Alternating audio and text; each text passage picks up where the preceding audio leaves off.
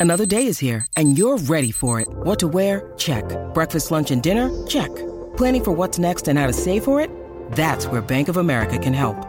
For your financial to-dos, Bank of America has experts ready to help get you closer to your goals. Get started at one of our local financial centers or 24-7 in our mobile banking app. Find a location near you at bankofamerica.com slash talk to us. What would you like the power to do? Mobile banking requires downloading the app and is only available for select devices. Message and data rates may apply. Bank of America and a member FDIC. A partir de hoy, 5 de enero, año 2055, entra en vigencia en todo el territorio nacional, de manera irrevocable y sin excepciones, la ley Ageracia. Esta, y según lo acordado en sesión plenaria de la Confederación Internacional de Naciones, decreta que toda persona, en todos los países, a partir de los 45 años, comenzará a pagar un impuesto progresivo.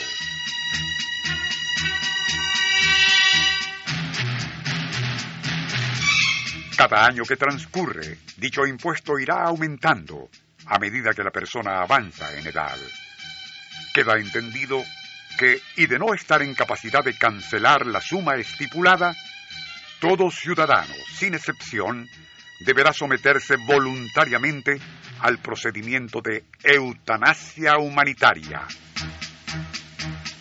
A este fin, el Gobierno Nacional ya ha organizado, con la asistencia de la Confederación de Naciones, una amplia red de instalaciones en las cuales todo aquel que no esté en capacidad de cancelar el impuesto correspondiente recibirá atención altamente especializada para facilitar en forma amable, eficaz y placentera su voluntario deceso.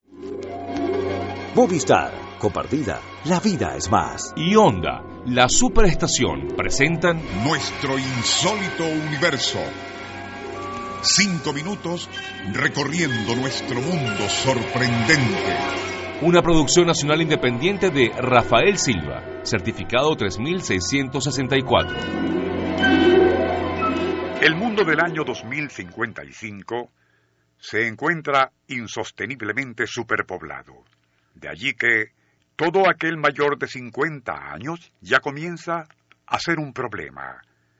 Ello se debe a que al pasar a retiro o temprana jubilación dejan de ser útiles productivamente, siendo mínimo o inexistente su aporte o contribución a la economía de un país, pero continúan siendo una carga social y económica.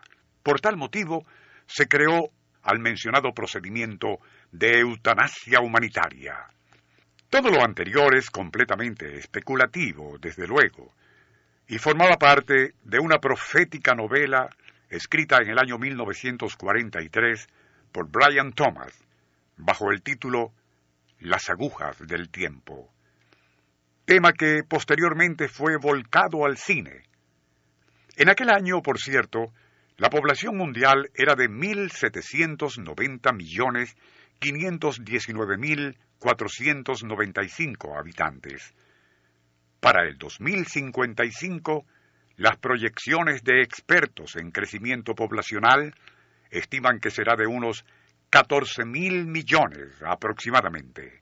En 1971, el sociólogo y psiquiatra Paul Butler, en cierta forma anticipándose a lo expuesto previamente, escribió, Dentro de unos 25 años, y tomando en cuenta que ese culto o industria de la juventud se hace cada vez más acentuado y prioritario a medida que avanza la modernidad, el antiviejismo será un problema mucho peor que el racismo.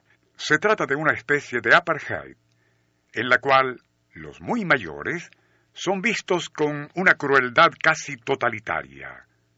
Se les considera miembros de una especie indeseable, a la cual los jóvenes piensan que jamás pertenecerán. Aquella novela, Las agujas del tiempo, citada al inicio, sin duda pecaba de exageración en sus planteamientos, pero, y tal como se perfilan los usos y costumbres en la actualidad, nadie sabe cómo serán las circunstancias en ese año 2055 que allí mencionan.